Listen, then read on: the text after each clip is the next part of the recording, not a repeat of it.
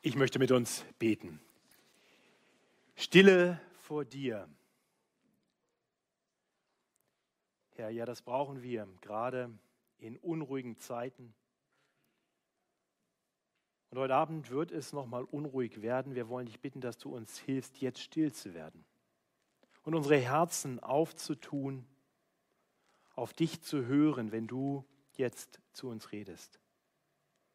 Schenk uns nicht nur Ohren dafür, schenk uns wirklich Herzen, die begierig sind, dein Wort zu hören, aufzunehmen und danach zu leben. Das erbitten wir in Jesu Namen. Amen.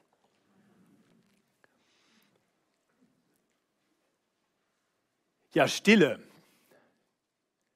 Das ist nicht unbedingt das, was man vielleicht im neuen Jahr erwartet. Wo man auch hinhört, viele, scheinbar fast alle erwarten ein eher unruhiges Jahr. Ein Jahr verbunden mit viel Unsicherheit.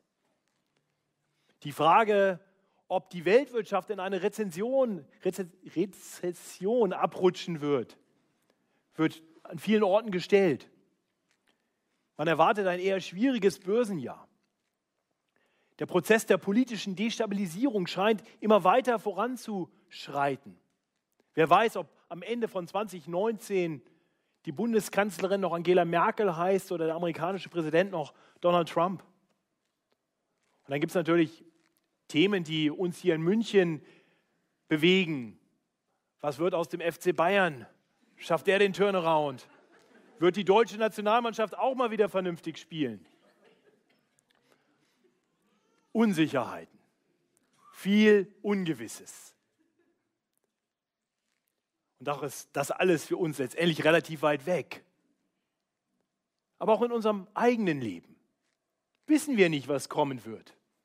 Ich habe mich vorhin gefreut über das Gebet von Simone mit den unerwarteten Dingen, die im Leben geschehen. Äh, herzlichen Glückwunsch euch nochmal zur Geburt eures Kindes, mit dem ihr nicht mehr gerechnet hattet. Wir freuen uns mit euch. Das war eine schöne Überraschung. Aber wir wissen nicht, was das neue Jahr bringt. Und gerade weil wir nicht wissen, was das neue Jahr bringt, ist es tröstlich und gut zu wissen, dass wir nicht alleine in das neue Jahr hineingehen, sondern mit einem allmächtigen und guten Herrn, der uns durch sein Wort durch das neue Jahr leiten möchte, der uns weiter verändern möchte, sodass wir gute Frucht bringen können und selber erleben dürfen, wie Frucht entsteht in unserem Leben. Er möchte mit seinem Licht immer heller in unser Leben hineinscheinen, sodass wir, auch wenn das Leben mal durch finstere Täler geht, sicheren Schrittes vorangehen können. Und er geht mit. Jesus ist der große Bruder, der bei uns ist alle Tage. Das dürfen wir wissen. Das verheißt uns Gottes Wort ja, all das verspricht uns Gott durch den Predigttext, den wir heute Abend miteinander betrachten wollen. Dieser Text findet sich im Lukas-Evangelium in Kapitel 8 und dort in den Versen 4 bis 21. Dieser Predigttext war eigentlich Ende November geplant in unserer Serie durch das Lukas-Evangelium, aber aus Krankheitsgründen, aber wohl letztendlich durch Gottes gute Vorsehung ist dieser Text nun erst heute dran. Diese Worte als Worte, die uns geleiten in das neue Jahr. Dieser Abschnitt besteht aus drei Abschnitten, die letztendlich alle eine, eine und dieselbe Botschaft haben. Es ist der Aufruf, gut zuzuhören, gut aufmerksam auf Gottes Wort zu hören. Verbunden mit drei großen Zusagen. Wer auf Gottes Wort hört, wird viel Frucht bringen. Wer auf Gottes Wort hört, wird immer mehr verstehen, immer mehr Licht im Leben haben.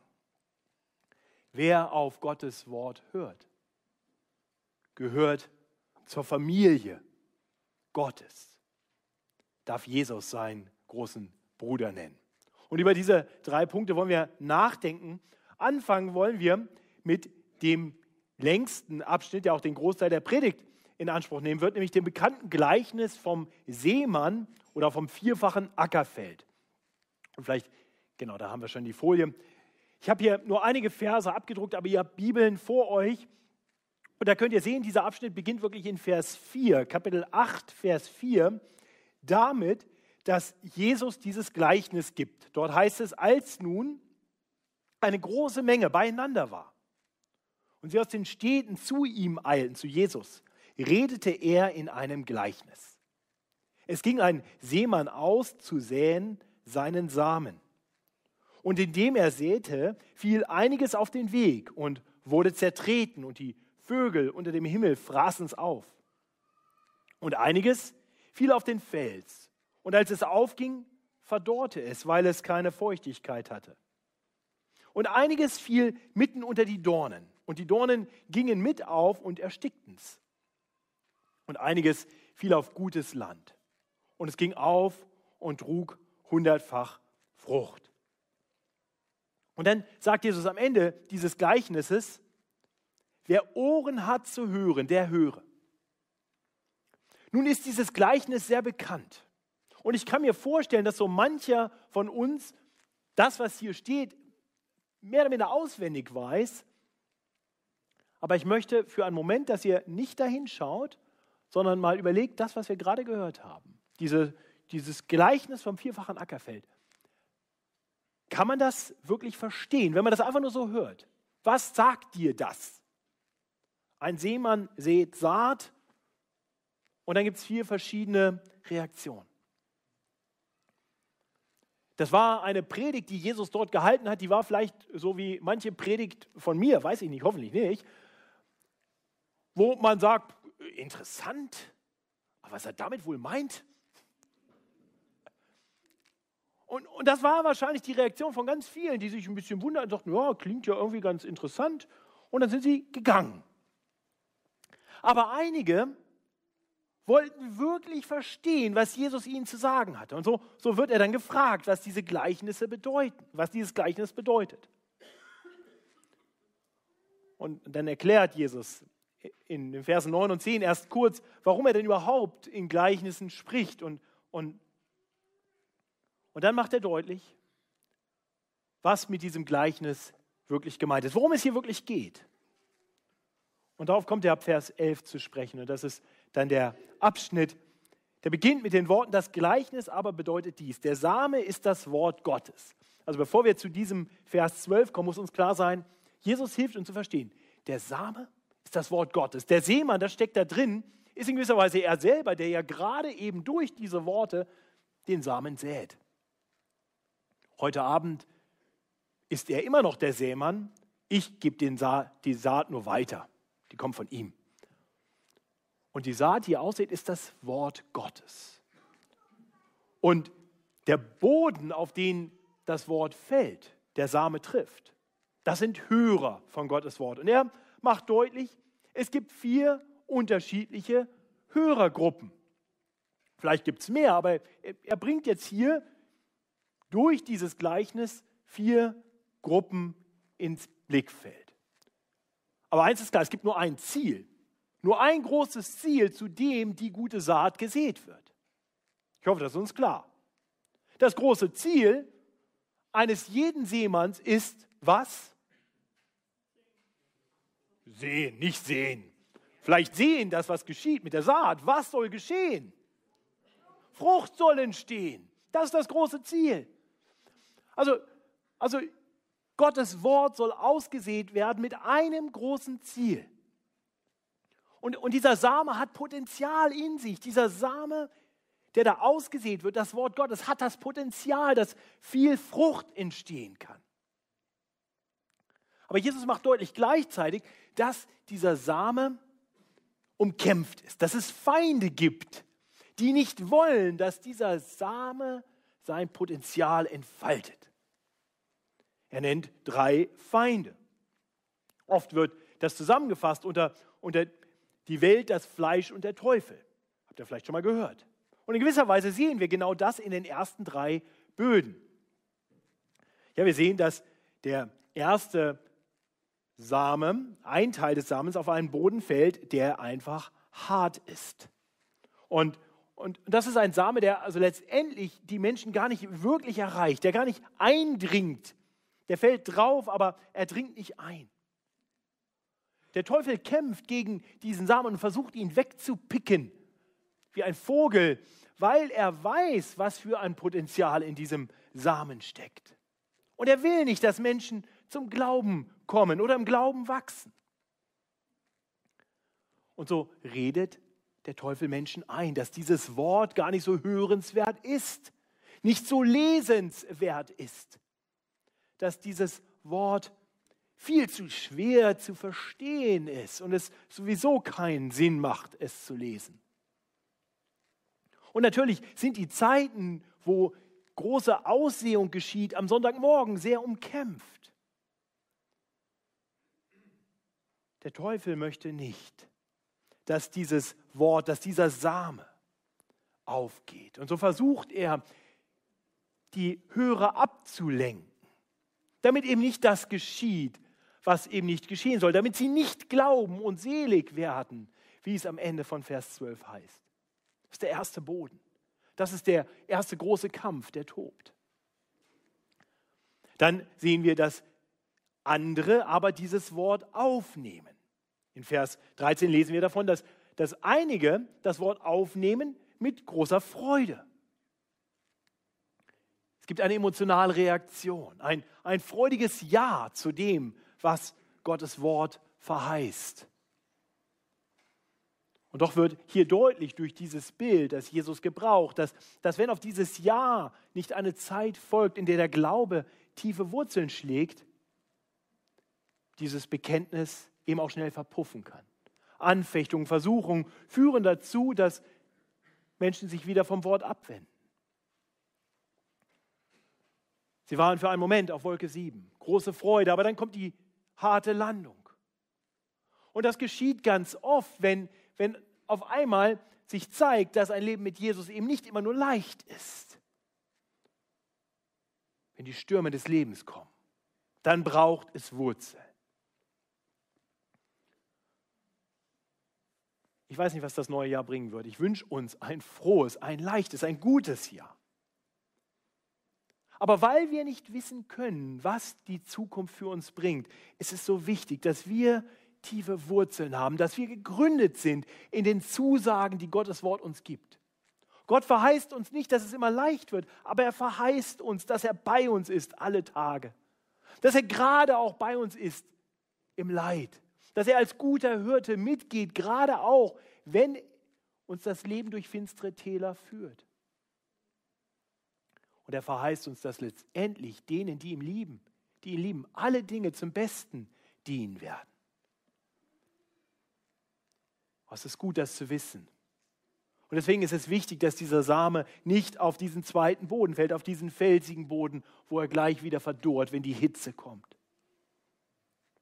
In Vers 14 geht Jesus auf eine dritte Gruppe ein, von Menschen, die sein Wort nicht dauerhaft so hören, dass es wirklich gute Frucht bringt.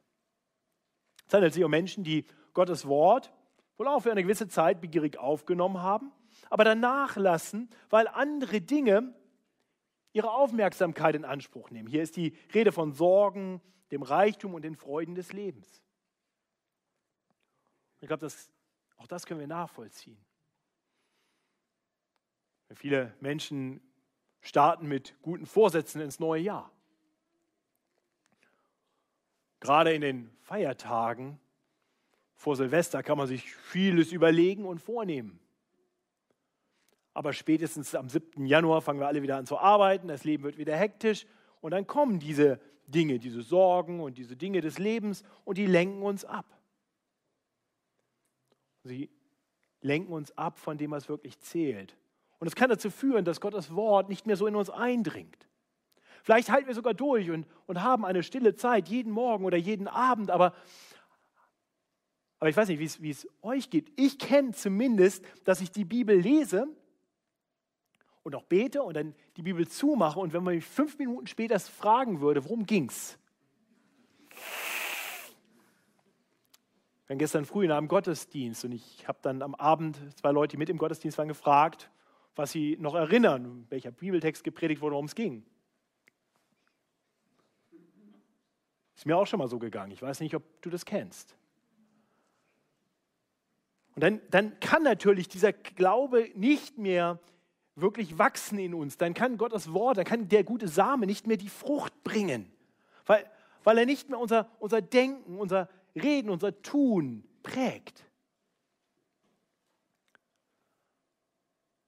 Ihr Lieben, uns muss klar sein, unser Hören auf Gottes Wort ist umkämpft.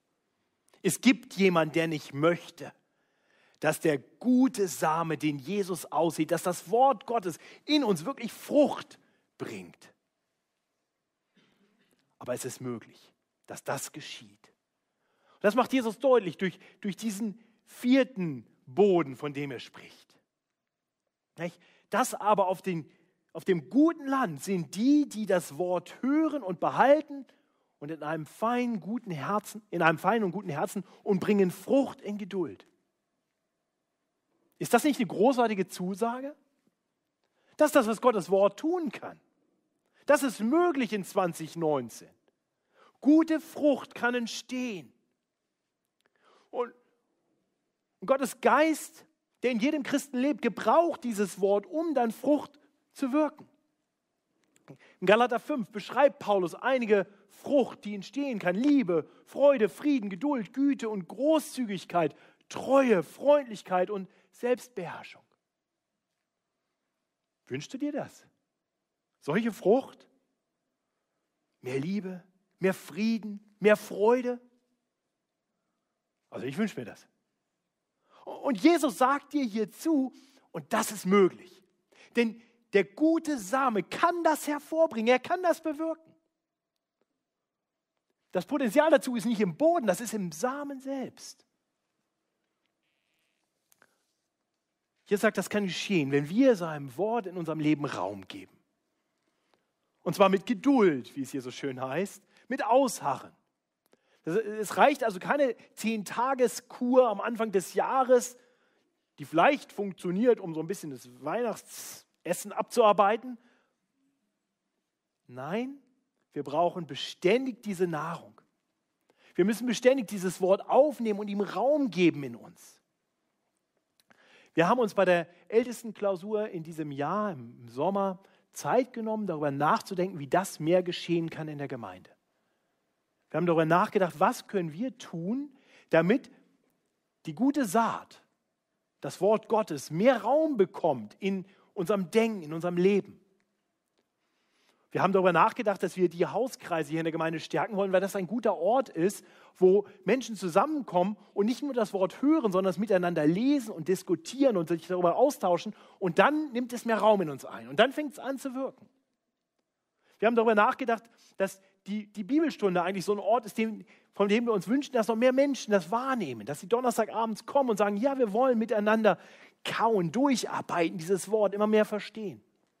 Und wir haben als ein ganz praktisches, äh, ganz praktische Schlussfolgerung haben wir gesagt, lasst uns so ein Gottesdienstblatt machen, wo immer so ein paar Reflexionsfragen draufstehen, damit die Leute das mit nach Hause nehmen können und nochmal drüber nachdenken können, was sie am Sonntag gehört haben. Und einige tun das. Es gibt sogar Hauskreise, die das diskutieren. Genau. Sehr gut, Ruth. Jesus macht deutlich im Endeffekt, es braucht Geduld und es braucht die richtige Herzenshaltung. Das seht ihr hier. Das ist das feine und gute Herz, wie, wie es im schönen Lutherdeutsch heißt. Im Endeffekt hat das also etwas damit zu tun, ob unser Herz ein Verlangen danach hat, dieses Wort aufzunehmen. Und ich denke, das hat ganz viel damit zu tun, ob wir, ob wir dem vertrauen, ob wir den lieben, ob wir auf den begierig schauen, von dem dieses Wort kommt. Hat etwas zu tun mit unserer Beziehung zu Gott. Das ist übrigens genau das, was in dem Einschub, den ich vorhin übersprungen habe, deutlich wird, in Versen 9 und 10, wo, wo eben deutlich wird, es gibt die einen, die, die haben das Gleichnis gehört und die haben damit ihre Pflicht und Schuldigkeit getan. Ja, das war so die, die stille Zeit und Bibel zu. Ja, oder die Sonntagspredigt und raus zum Mittagessen. Da bewirkt es aber nichts. Und dann gibt es die Jünger Jesu. Und die gehen zu Jesus und sagen, Jesus, wir wollen es wissen. Wir kennen dich, wir vertrauen dir. Wir wissen, du hast was Wichtiges zu sagen. Und wir wollen wirklich immer mehr davon. Wir wollen das verstehen. Und natürlich erhört Jesus diese Bitte. Er erklärt es ihnen. Das ist das, was wir hier sehen. Und das tut Jesus heute noch. Wenn wir wirklich verstehen wollen, was er uns zu sagen hat, wenn wir ihn darum bitten, dann dürfen wir darauf vertrauen, er wird dabei uns helfen, dieses Wort immer mehr zu verstehen, sodass es Frucht bringen kann in unserem Leben. Und genau das verdeutlicht Jesus dann anhand eines zweiten kurzen Berichtes in den Versen 16 bis 18, den wir uns dann als zweites anschauen wollen. Es ist immer noch das gleiche Thema, nur jetzt ein anderes Bild. Ich lese uns diesen Abschnitt, die Verse 16 bis 18. Niemand aber zündet ein Licht an und bedeckt es mit einem Gefäß oder setzt es unter eine Bank, sondern er setzt es auf einen Leuchter, damit, wer hineingeht, das Licht sehe. Denn es ist nichts verborgen, was nicht offenbar werden soll, auch nichts geheim, was nicht bekannt werden und an den Tag kommen soll. So seht nun darauf, wie ihr zuhört. Denn wer da hat, dem wird gegeben. Wer aber nicht hat, dem wird auch das genommen, was er meint zu haben.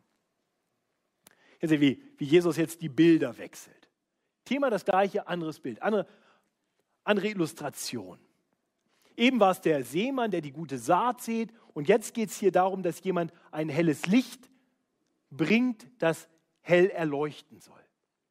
Auch das hat wieder ganz offensichtlich mit dem Wort Gottes und dem Hören auf Gottes Wort zu tun. Denn wir sehen, was Jesus dann letztendlich in Vers 18 sagt. Seht nun darauf, wie ihr zuhört. Das Licht will gehört werden. Darum geht's.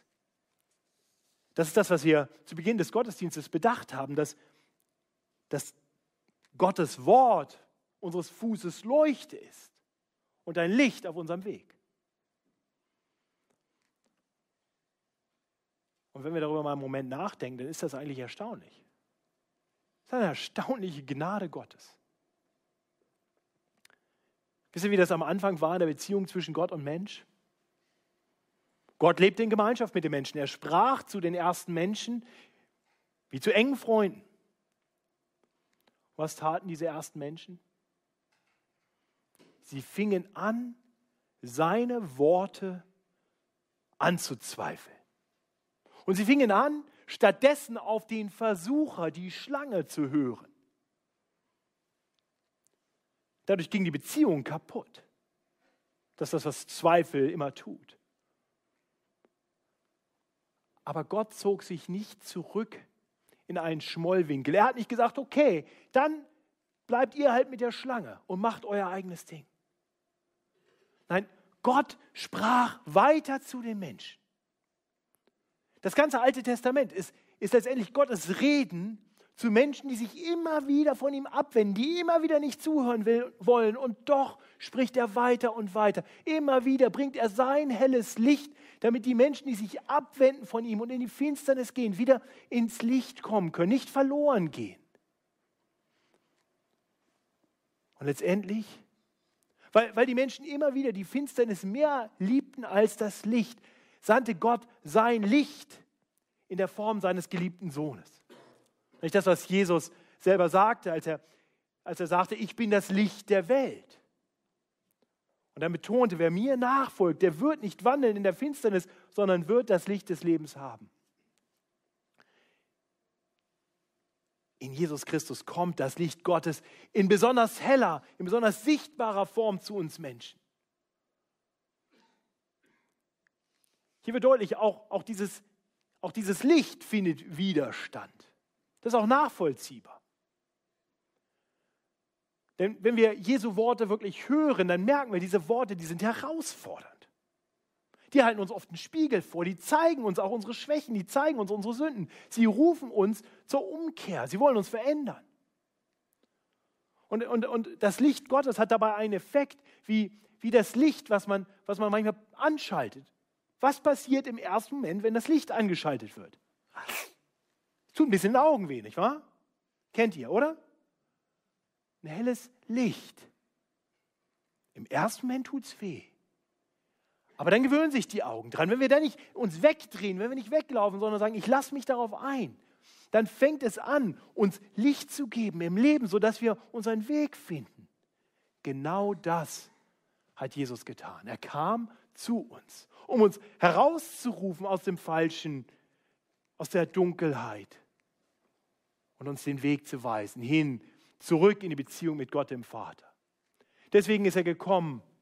Deswegen ist er gestorben. Deswegen hat er sein Leben gegeben für jeden, der sich ihm zuwendet, um unsere Schuld, um unsere, Finsternis auf sich zu nehmen, sodass wir wieder in Gottes Licht leben können. Der Text sagt uns hier aber auch, dass, dass dieses Licht eines Tages so vollständig angeschaltet wird, dass es so hell strahlt, dass nichts mehr verborgen bleiben wird. Aber wenn unsere Augen dann nicht schon an das Licht gewöhnt sind, dann werden sie verglühen, dann werden sie vergehen, dann werden sie nicht bestehen können. Das ist eine Warnung, die hier mit drin steckt. Deswegen werden die, die meinen, was zu haben, am Ende ohne alles dastehen. Sie werden verloren sein in der ewigen Finsternis. Aber diejenigen, die, die ihr Vertrauen auf Jesus gesetzt haben, die diesem Licht nachfolgen, die sich den Weg weisen lassen, die werden immer mehr sehen. Für die wird es immer heller und immer besser werden. Und ich hoffe, ich rede hier zu Menschen, die in dieser Kategorie sind. Und ihr Lieben, dann ist das eine großartige Verheißung, ist es das nicht? Wir haben Licht. Und, und dieses Licht will betrachtet werden. Gott sagt, schau drauf. Nimm, nimm es auf, immer mehr. Und, und je mehr du darüber nachdenkst, je mehr du dich damit auseinandersetzt, desto mehr wirst du verstehen. Ich habe mir vorgenommen, in diesem Jahr wieder einen Bibelblog zu machen, wie jedes Jahr. Viele aus der Gemeinde wissen das. Auf unserer Webseite gibt es so eine Kategorie Bibelblog. Und jeden Wochentag blogge ich zu jedes Jahr ist das was anderes. Jetzt in diesem Jahr war es einmal das ganze Neue Testament und einmal durch die Geschichtsbücher des Alten Testaments. Jeden Tag ein Kapitel Altes und Neues Testament. Im nächsten Jahr habe ich mir vorgenommen, ich mache mal was, was mich persönlich sehr herausfordern wird. Ich blogge durch die Propheten. Ja, die fünf großen und die zwölf kleinen. 17 Prophetenbücher. Und es passt ziemlich genau, jeden Tag ein Kapitel, dann kommen wir da einmal durch. Ich muss ganz ehrlich sagen, die Prophetenbücher sind für mich ziemlich schummriges Licht. Ich weiß nicht, wie es euch geht. Aber ich vertraue dieser Verheißung. Ich vertraue der Verheißung, dass wenn wir wirklich uns da tief hineinbegeben, darüber nachdenken, darüber nachsinnen, es heller werden wird. Es unser Leben mehr prägen wird, es uns verändern wird, uns Wegweisung geben wird. Ich vertraue darauf, dass die Prophetenbücher tiefe Schätze für uns haben.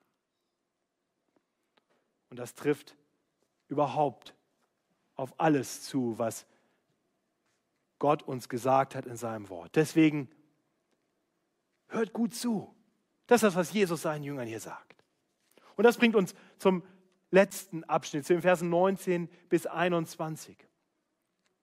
Scheinbar gehören diese Verse nicht dazu, aber ich, ich habe, als ich damals die Predigtplanung gemacht habe, gesagt, doch, das gehört dazu. Denn es geht auch wieder, wie in den ersten beiden Abschnitten, darum, auf Gottes Wort zu hören.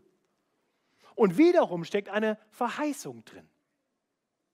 Es kam aber seine Mutter und seine Brüder, heißt es hier, zu ihm und konnten wegen der Menge nicht zu ihm gelangen. Da wurde ihm gesagt, deine Mutter und deine Brüder stehen draußen und wollen dich sehen. Er aber antwortete und sprach zu ihnen, meine Mutter und meine Brüder sind diese, die Gottes Wort hören und tun. Ich gebe zu, das klingt im ersten Moment ein bisschen seltsam. Man könnte fast denken, Jesus macht jetzt hier seine Mutter und, und seine Geschwister, seine Brüder runter. Aber, aber das ist nicht so. Wir wissen, Jesus hat eine ganz besondere Liebe für seine Mutter. Nicht? Äh, selbst am Kreuz hängen, kümmert er sich noch liebevoll um sie. Es geht hier überhaupt nicht darum, jetzt seine Mutter oder seine Brüder niederzumachen. Worum es hier wirklich geht, ist, dass, dass Jesus hier eine großartige Zusage weitergibt.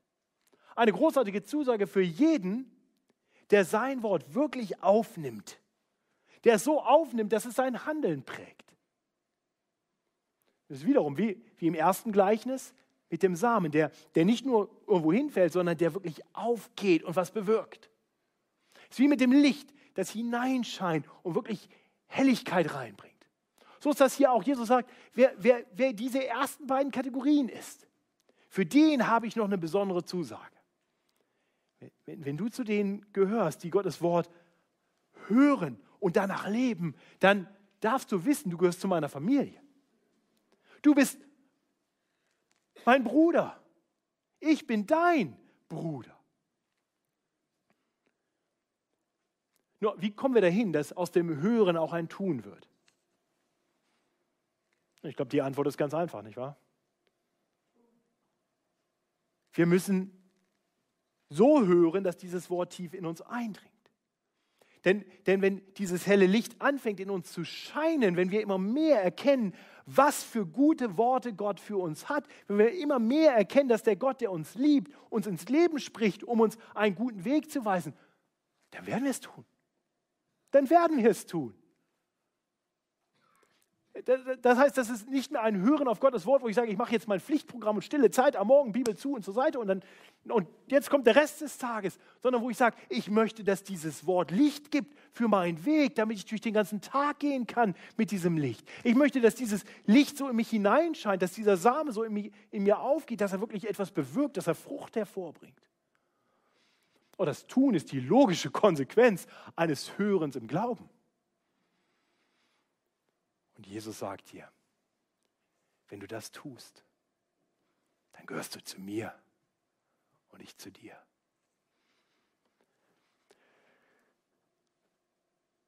Das neue Jahr beginnt in wenigen Stunden. Wir wissen nicht, was es uns bringen wird. Die Unsicherheiten sind da. Aber wir haben zugleich diese großartigen Zusagen. Dass wenn wir Gottes Wort im neuen Jahr Raum geben, Frucht entstehen wird. Gute Frucht. Denn da steckt in diesem Samen. Dass, dass unser Leben immer mehr Licht wird, dass wir immer mehr unseren Weg erkennen, den guten Weg, den Gott für uns hat. Und vor allem, liebe Geschwister, dürfen wir wissen, egal was kommt, du darfst durch dieses Jahr gehen an der Hand deines großen Bruders Jesus. Er ist bei dir.